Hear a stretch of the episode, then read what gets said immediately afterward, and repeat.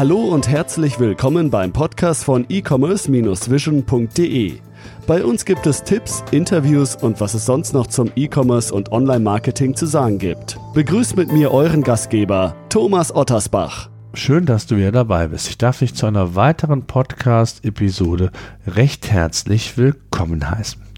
Tja, in der heutigen Podcast-Episode möchte ich so eine Art Deep Dive für den Online-Möbelmarkt umsetzen. Ich habe ein paar Zahlen, Fakten, auch ein paar ähm, ja, interessante Erkenntnisse für euch recherchiert und die möchte ich mit euch heute besprechen. Bevor es aber losgeht, möchte ich natürlich auf unseren heutigen Partner hier im Podcast hinweisen.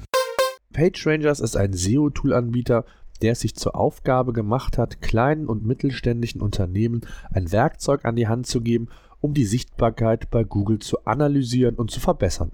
Neben dem klassischen Monitoring ist die Search-Konsole im Tool angeschlossen und speichert die Daten für euch nicht nur drei Monate, sondern solange ihr Kunde seid. Die Webseite wird natürlich auch auf On-Page-Fehler hin analysiert. Das Backlink-Profil wird euch angezeigt und was Neues ist das Landingpage-Modul, wo man einzelne Landingpages auf Keyword-Ebene analysieren und verbessern kann. Das Bonbon in diesem Modul ist der eigene Texteditor, der euch bei der Content-Produktion nach WDF, IDF behilflich ist und den optimalen Artikel für Google mit euch verfasst.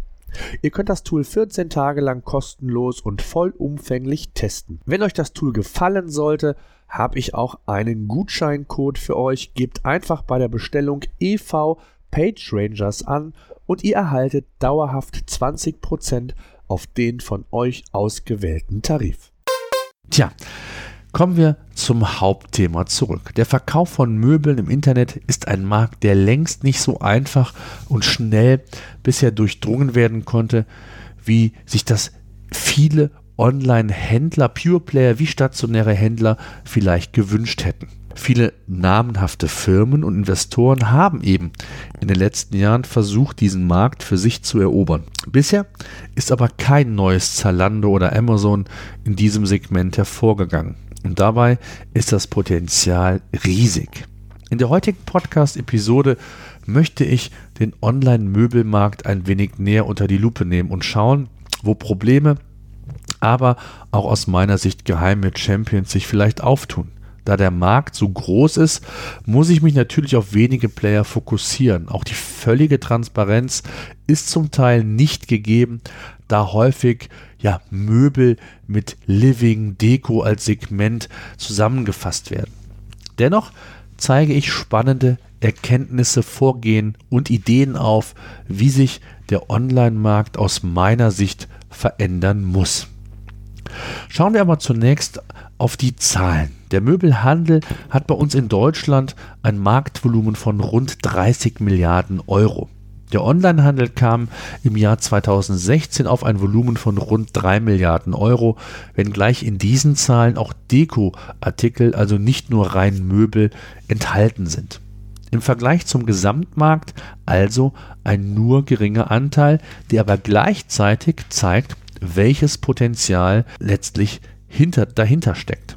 Der Möbelmarkt muss sich in den kommenden Jahren verändern. So viel steht auf jeden Fall fest. Home24, IKEA, Westwing und auch einige andere stationäre Händler wie beispielsweise XXX Lutz haben es bisher aus meiner Sicht nicht geschafft, das E-Commerce-Business entscheidend an sich zu reißen. Die geringen Anteile im E-Commerce sprechen da für sich. Der Möbelmarkt funktioniert im Grunde völlig anders als der klassische Konsumgütermarkt. Möbel werden erst mit der Bestellung beauftragt und gebaut. Auf Vorrat wird nahezu nichts produziert. IKEA ist hier mit seinem Produktportfolio in einem speziellen Segment sicherlich eine Ausnahme. Der Kunde von heute hat eine ganz andere Vorstellung und Erwartungshaltung. Letztendlich auch über die Jahre geprägt von Amazon. Hinzu kommt, dass trotz starker Konsolidierung immer noch ein recht großes Händlernetz vorhanden ist und kaum ein Unternehmen irgendwie Interesse zeigt, online so richtig aktiv werden zu wollen. Die Konsolidierung wird weitergehen, kleinere Möbelhäuser von den großen geschluckt und erst dann scheint eine weitere Bereinigung stattfinden zu können, beziehungsweise wird sich das Handelsvolumen in den kommenden Jahren sicherlich immer weiter in Richtung Online verabschieden. Die Hersteller selbst scheuen die Aktivität im Netz, weil die Abhängigkeit vom stationären Handel immer noch derart groß zu sein scheint, dass keiner bereit ist, das Risiko einzugehen und die eigenen Möbel auch direkt online zu verkaufen. Dabei gäbe es ja durchaus Kompromisslösungen, Beispiele aus anderen Branchen, zu denen ich aber noch später komme. Werfen wir einen Blick auf die Marktführer im Möbelhandel. Die Top 30 deutschen Möbelunternehmen im Jahr 2017 haben ein Wachstum von rund 1,6 Prozent hingelegt, was einem Volumen von 22 Milliarden Euro entspricht. Der Marktanteil insgesamt lag bei gut 67 Prozent. Die drei größten Möbelhändler generierten alleine rund 9 Milliarden Euro. IKEA 4,9 Milliarden, XXX Lutz mit geschätzten 2,2 Milliarden und Höfner mit den Marken Möbel Kraft und Skonto ebenfalls so um die 2 Milliarden Euro.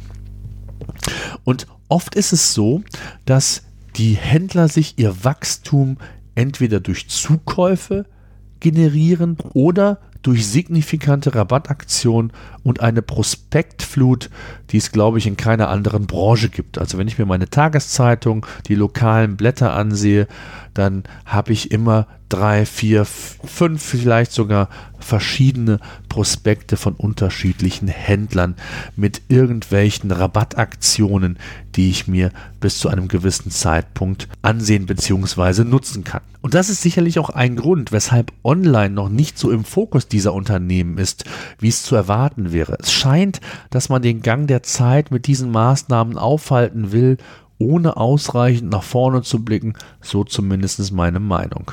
Der Online-Umsatz wächst langsam, wenngleich das Wachstum im stationären Handel sich zunehmend abschwächen wird. Laut einer Marktstudie von PricewaterhouseCoopers soll der Online-Umsatz zwischen 2016 und 2020 um jährlich durchschnittlich 14 Prozent ansteigen.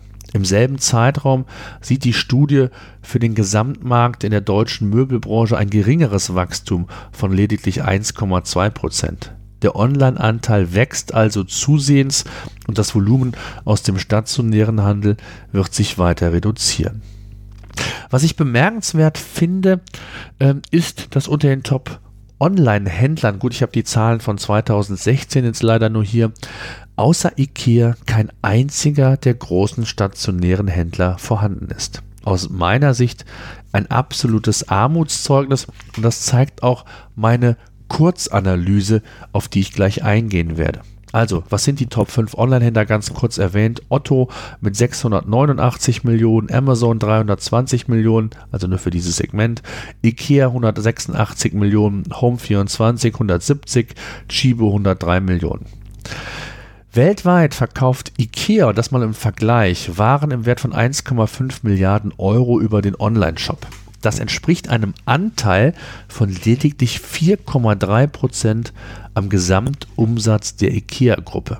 16 Prozent des IKEA-Online-Umsatzes stammt aus Deutschland. In der Wahrnehmung kam aus meiner Sicht immer ein Zweikampf zwischen Home24 IKEA zum Tragen. Otto ist mit seinem breiteren Produktsegment aber, wenn man so will, der heimliche Gewinner, Favorit will ich gar nicht sagen. Um die Zahlen aber zu relativieren, ist Otto wesentlich breiter natürlich aufgestellt vom Produktsortiment als klassische Möbelhändler. Auch der Anteil an Dekoartikeln könnte hier höher ausfallen, als man vielleicht denkt. Dennoch sprechen zunächst einmal die Zahlen für sich. Der Blick einige Jahre zurück, und da möchte ich den Blick hinwerfen, ist, dass die Elektro- und Fashionbranche irgendwie ähnlich tickten. Hersteller trauten sich lange Zeit nicht selbst aktiv zu werden. Ich kann mich noch ganz gut daran erinnern. Und parallel zum Händlernetzwerk selbst die eigenen Waren online anzubieten. Heute existieren Adidas Stores, Apple Stores neben den anderen Händlern und eine Kannibalisierung in dem Sinne hat nicht stattgefunden. Zumindest nicht in der Form, wie damals befürchtet wurde. Der Markt insgesamt hat sich stark konsolidiert und auch im Möbelmarkt werden wir hier wohl weitere Parallelen in den nächsten Jahren feststellen können. Ich möchte in dem Zusammenhang auf ein Beispiel eingehen, wie innovative und disruptive Geschäftsmodelle aussehen können. In dem Fall ging es um einen Schuh, den Adidas vor kurzem auf den Markt gebracht hat. Der Schuh heißt Glitch und ist ausschließlich über die Adidas-App bestellbar. Und jetzt der Hammer. Der Schuh ist nicht nur über die App ausschließlich bestellbar, sondern innerhalb von vier Stunden beim Konsumenten. Adidas testet dieses Konzept aktuell in verschiedenen Städten. Mal ein völlig anderer Weg, auch was das Thema Marktforschung, Entwicklung des Schuhs angeht, ist Adidas völlig neue Wege gegangen und mit dem Vertriebskanal der App sind auch Händler völlig ausgenommen und Adidas versucht über Innovation und Mut neue Wege zu gehen, zu finden und am Puls der Zeit zu bleiben. Wie ich finde, ein kleines, tolles Beispiel, wie innovativ und modern man sein kann und wie wichtig es ist, auch mal neue Wege zu testen. Das fehlt mir in der Möbelbranche bisher völlig. Die jungen Wilden haben es aus meiner Sicht ebenfalls noch nicht geschafft. Startups wie Home24, Westwing und Co.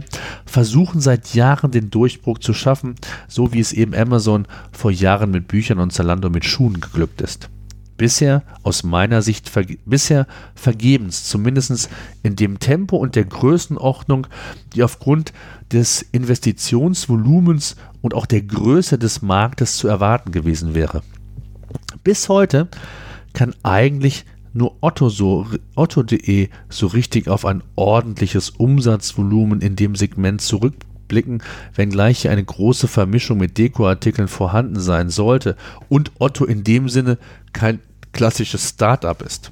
Also gibt es hier einiges, was sich verändern muss. Aber darauf ein, bevor ich aber darauf eingehe und quasi so mein Best-Case-Szenario mal aufzeige, möchte ich noch den Blick auf die etablierten großen stationären Händler werfen. Wo sind die online? IKEA ist das einzige stationäre Unternehmen, das hatte ich gesagt, das in Deutschland aktuell unter den Top 5 Online-Händlern zu finden ist. Aber was ist mit XXX Lutz, Höfner und Co., die Milliarden im stationären Geschäft verdienen und umsetzen? Werfen wir in dem Fall einen konkreten Blick mal auf den zweitgrößten stationären Händler in Deutschland, XXX Lutz. Das Unternehmen ist in den vergangenen Jahren und eher durch Übernahmen im stationären Bereich aufgefallen als durch ja, durch eine Entwicklung im Online-Segment. Erst vor ein paar Monaten beispielsweise hat man die Übernahme der Müllerland-Filialen in Görgeshausen und Hennef bekannt gegeben. Die Strategie von XXX Lutz ist eigentlich seit Jahren gleich. Die eigene Konkurrenz aufzukaufen, sich einzuverleiben und Wettbewerber mit eben zwei oder drei Filialen schnellstens ins Unternehmen zu integrieren. Durchschnittlich sechs Möbelhäuser schluckt der Gigant pro Jahr. Der Umsatz wächst natürlich dadurch weit schneller als der Markt und das eben im Offline-Segment und nicht online. Aus meiner Sicht ist das sicherlich auch ein Grund, weshalb XXX Lutz, also die Macher, äh, die Notwendigkeit vielleicht online noch nicht gesehen haben, beziehungsweise andere Prioritäten hier entsprechend bevorzugt wurden.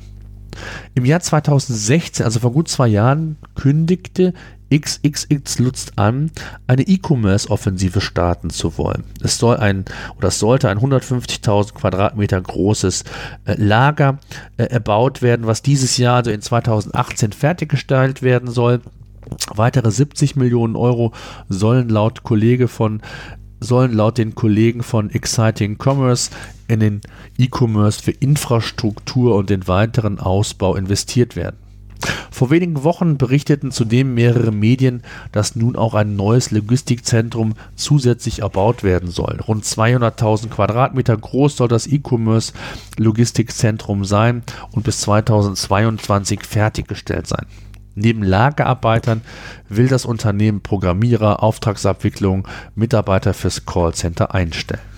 Wenn wir uns zum Beispiel die Sichtbarkeit bei Google anschauen, die immer für mich ein guter Indikator ist, wie gut man oder wie ernst man das Thema online nimmt, also ob man sich darum bemüht, Sichtbarkeit bei Google in den verschiedenen Segmenten für die verschiedenen Keywords aufzunehmen, dann muss man feststellen, dass XXX Lutz nicht nur einen enormen Bedarf in Sachen Logistik für den E-Commerce hat, sondern unbedingt an den Basics für ein nachhaltiges Online-Geschäft arbeiten muss.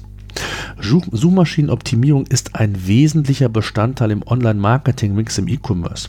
Und hier scheint man bei XXX Lutz irgendwie noch nicht diese Priorität zu sehen. Ich verlinke mal in den Shownotes oder poste mal in den Shownotes einen entsprechenden Screenshot, wo ihr sehen könnt, dass die Sichtbarkeit in den vergangenen ja zwei, zweieinhalb Jahren nahezu, ja, ich will nicht sagen gegen Null tendiert, wobei es ist schon fast gegen Null. Und erst die letzten Wochen oder in den letzten Wochen eine Art Peak zu sehen ist, wenngleich noch nicht sicher ist, ob das aufgrund von Algorithmusänderungen von Google ähm, der Grund ist oder ob man hier wirklich aktiv an diesem Thema gearbeitet hat. Schauen wir einen Schritt weiter. XXL Lutz ist online aktiv, das hatte ich gesagt, will sich auch in dem Segment entwickeln. Bisher auf jeden Fall nur halbherzig. Die Bewertungen im Online-Shop von Trusted Shops beispielsweise liegen mit 4,29 von 5 Punkten auch nicht sonderlich optimal. Und es gibt weitere Indizien, die zeigen, dass XXX Lutz dringend E-Commerce-Kompetenz benötigt und Nachholbedarf hat. Das mobile Business nimmt zunehmend Fahrt auf und die App im Play Store, also in, bei Android, scheint regelmäßig zu haken und nicht zu funktionieren. So ist die App durchschnittlich nur mit 2,7 von 5 Sternen bewertet worden. Typisch ist auch häufig für stationäre Händler, dass auf der Startseite von XXX Lutz einer der wichtigsten Seiten äh, in einem Online-Shop der Printkatalog im direkt sichtbaren Bereich und als erstes beworben wird. Nicht unbedingt optimal und auch das zeigt mir immer, dass online bei solchen Unternehmen scheinbar noch nicht vollständig gelebt wird. Auf der Startseite sollten Rennerprodukte, Markenshops, Neuheiten, aktuelle Angebote oder sonst etwas anderes kommuniziert werden. Aber bitte keine Printprospekte und praktisch der Hinweis, eher stationär zu kaufen und nicht online. Es klemmt aus meiner ja, subjektiven Sicht, aus der Vogelperspektive und Analyse bei XXX Lutz an verschiedensten Dingen im E-Commerce und man kann sich für den Markt nur wünschen, dass der zweitgrößte stationäre Händler den Turnaround noch rechtzeitig schafft. Vielleicht wäre es sogar sinnvoll, nicht nur im stationären Handel Zukäufe zu tätigen, sondern die Strategie vielleicht auf das Online-Segment auszuweiten. Schneller und besser kommt man nicht an die Expertise und Kompetenz und kann auf bewährte Methoden und Learnings das eigene Unternehmen weiterentwickeln. Ist ein anderes Thema, ich weiß, aber das musste einfach mal gesagt sein. In der letzten Kurzanalyse hatte ich ja die Entwicklung von Sportcheck ein wenig durchleuchtet und ein paar Szenarien aufgezeigt, wie sich Sportcheck in der Branche vielleicht noch was breiter aufstellen und zusätzliche Erlösströme generieren kann. Die Möbelbranche ist aus meiner Sicht noch viel zu sehr verstaubt und zu starr, das hatte ich ja schon mal erwähnt. Ich selbst habe den Kontakt zu einem ja, mittelständischen Unternehmen, der Hersteller von verschiedenen Tischen und Stühlen ist. Der Umgang mit dem Online-Medium ist für mich quasi eine Analogie zu vielen anderen Unternehmen in der Branche auch. Denn online ist hier nur ja, ein notwendiges Übel und der Hersteller schreibt ab und an mal über einen Design Award, den man gewonnen hat oder eine tolle namhafte Referenz, die man mit Möbel ausgestattet hat. Die Sichtbarkeit bei Google zu den relevanten Keywords, zu den relevanten Produkten ist nahezu gleich null. Online-Marketing spielt keine Rolle, ähm, ist ein anderes Thema, was heute hier nicht in den Podcast reingehört. Das Wachstum im Offline-Segment ist, ist hier ebenfalls im Fokus, nicht durch gezielte Zukäufe, aber durch die internationale Expansion, also als Hersteller sich in weitere Länder, in den USA, in Frankreich, in England, Großbritannien sich auszudehnen und dort über die entsprechenden Offline-Kanäle weiteres Wachstum zu generieren. Und dabei ist der Kunde von heute oder hat der Kunde von heute eine völlig andere Erwartungshaltung, denn ein moderner Shop gepaart mit veralteten Strukturen ist nicht mehr zeitgemäß. Home24 und Co. müssen für diese Strukturen aus meiner, Sicht, aus meiner Sicht letztlich die Rechnung zahlen. Als Händler ist die Abhängigkeit einfach derart groß und es ist schwer, den veränderten, dem veränderten Konsumverhalten zu trotzen und nur über das Produktsortiment, besondere Serviceleistungen und Preise den Kunden zu überzeugen. Klar wollen viele Nutzer ihre Möbel auch vorher anschauen. Das Argument zählt für mich jedoch nicht. Bei Schuhen wurde das damals ähnlich argumentiert. Selbst wenn die jungen Wilden, also die Pure Player, mehr Technik Company als Händler sind und ihre Kompetenzen in den anderen Bereichen über Jahre geschärft und professionalisiert haben, ist dies nicht ausreichend genug. Der Möbelmarkt insgesamt ist einfach zu unbeweglich und da möchte ich nochmal an das Beispiel von Adidas mit dem Schuh, mit dem Mut, mit der Innovation nochmal dran erinnern. All diese lauten Gedanken sollen natürlich nicht so rüberkommen, dass Technik in dem Fall Data-Driven, Big Data nicht relevant wären. Im Gegenteil, ein Unternehmen muss ab einer bestimmten Größe so agieren, um flexibel vorausschauen und konkurrenzfähig zu bleiben. Kundenzentrierung ist wichtig und wird in Zukunft immer wichtiger werden. Die individuelle Betreuung, die im Einzelhandel über Jahre den Unterschied ausgemacht haben, gilt es durch all diese Maßnahmen auszumerzen. Das alles bringt aber nichts, wenn eben das Produkt oder die Basis nicht passt. Blicken wir in die berühmte Glaskugel oder in meine Glaskugel, muss ich in dem Fall sagen. Der Möbelhändler von morgen ist aus meiner Sicht eher Hersteller. Er baut sich ein oder mehrere Lager und produziert die Produkte auf Vorrat. Ich nenne es einfach mal an dieser Stelle das Amazon-Prinzip. Für den Konsumenten bedeutet dies einfach Produkt aussuchen, im besten Fall mit einem Klick das Möbel bestellen und die Lieferzeit von 8 bis 12 Wochen, die aktuell ja im Schnitt für ein Möbel aufgebracht werden muss, ist absolut nicht mehr zeitgemäß und aus meiner Sicht eines der wichtigsten Veränderungen, die der Möbelbranche, die die Möbelbranche letztendlich umsetzen muss.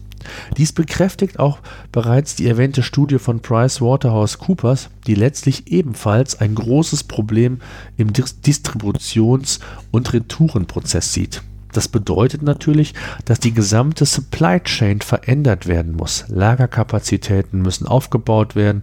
Im Optimalfall wird das Möbel wie bei Amazon und vielen anderen großen Playern innerhalb von wenigen Tagen, Klammer auf, ein Tag Fragezeichen geliefert. Amazon ist hier die Benchmark, auch bei Adidas in dem Beispiel, um auf dieses Beispiel auch nochmal darauf zurückzukommen. Die, der Produktverantwortliche von Adidas hat ganz klar kommuniziert, dass die Benchmark für dieses Experiment Amazon ist. Sollten sich die Händler etablieren, dann nur, wenn eben die Lieferzeit und das oben genannte Szenario ja gelöst werden kann. Innovation, neue Wege muss, müssen in der Möbelindustrie gegangen werden. Entweder als Händler zusammen mit den Herstellern oder als Hersteller alleine. Das wird sich zeigen. Hersteller müssen sich auf jeden Fall kurzfristig dem Gedanken öffnen, selbst unter Bewahrung des Händlernetzes aktiv online zu werden in den unterschiedlichsten Kanälen. Ob mit eigenem Online-Shop, bei Amazon, also auf Marktplätzen wie eBay, Amazon oder vielleicht irgendwann sogar mal auf Facebook, wer weiß. Als Hersteller geht es auch zusammen mit dem Händler, da bin ich mir absolut sicher.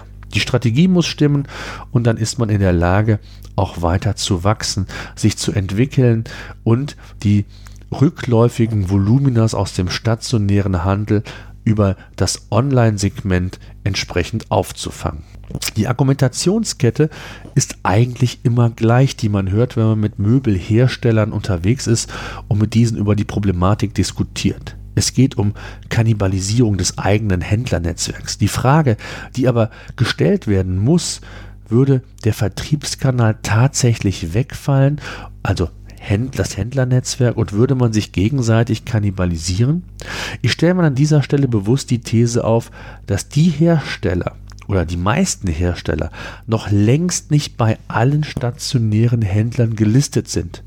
Und da muss ich an dieser Einst und da muss ich an ein Gespräch oder einen Podcast mit Anita Freitag-Meyer zurückblicken. Als Hersteller und Eigentümerin der Keksfabrik Hans Freitag ist sie vor Jahren in den E-Commerce eingestiegen, ganz bewusst. Die Abhängigkeit vom Handel, vom Supermarkt, von Supermarktketten ist enorm. Sie ist als Herstellerin im E-Commerce dennoch durchgestartet mit einer eigenen Preisstrategie und letztlich, weil sie eben allen Menschen die Möglichkeit eröffnen möchte, ihre Kekse zu kaufen und nicht nur bei den ausgewählten Händlern. Das Ergebnis hat ihr recht gegeben und auch hier sehe ich eine Analogie zur Möbelindustrie. Diese braucht einfach mehr Mut, mehr Weitblick und ich bin mir sicher, dass man, dass man hier ähnliche Wege als Möbelhersteller gehen kann, ohne signifikante Einbußen hinnehmen zu müssen. Ein ähnliches Ökosystem, was Amazon über Jahre aufgebaut hat, könnte auch ein Spezialist im Möbelsegment entwickeln. Mit vielen Facetten ähnlich wie Amazon.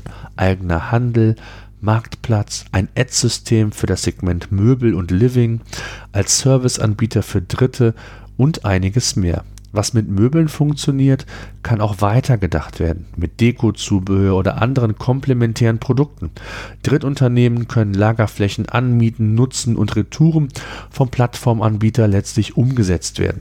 Das Sortiment wird sich nicht nur rein auf Möbel, sondern auf Möbel und Living ausweiten und Spezialisten werden sich etablieren, da bin ich mir sehr, sehr sicher. Otto.de zeigt, wie das mit einem horizontaleren Produktsegment gehen kann und ich mir sicher bin, dass der reine Fokus auf Möbel auf Dauer nicht so wirtschaftlich sein kann. Das Home- und Living-Segment aber ist insgesamt so groß, also eine echte Chance für einen Spezialisten in diesem Segment. Da sich keiner der etablierten Unternehmen bisher durchsetzen konnte, kein mutiges, zukunftsorientiertes Geschäft gewagt hat umzusetzen, könnte ein junges, wildes Unternehmen doch noch der lachende Dritte werden. Mit ausreichend Kapital ausgestattet, ein ähnlich lange Atem wie Zalando oder Amazon und man könnte das Amazon im Möbel- und Lifestyle-Segment aufbauen. Otto ist bereits gut aufgestellt, präsentiert sich als Online-Händler beispielsweise auch auf der Möbelmesse IMM Cologne und der Kampf um Online-Marktanteile ist schon seit Jahren in vollem Gange und es wird die Zeit zeigen, wie und wie schnell sich die Möbelbranche verändern wird. Kommen wir zu einem kleinen Fazit.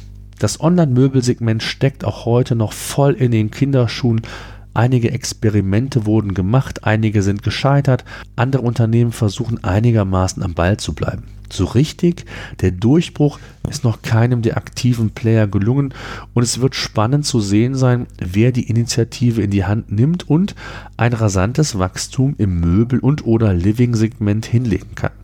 Otto ist auf einem guten Weg, den man auf jeden Fall weiter beobachten muss. Die spannende Frage wird sein, wie werden die großen stationären Player reagieren? XXX Lutz scheint dran zu sein, ob mit der notwendigen Konsequenz muss man sehen. Die Frage ist, was machen die anderen? Was macht ein Home 24 in Zukunft? Wohin geht da die Reise? Und vielleicht gibt es ja noch ein ganz neues Startup, was die Chance nutzen wird.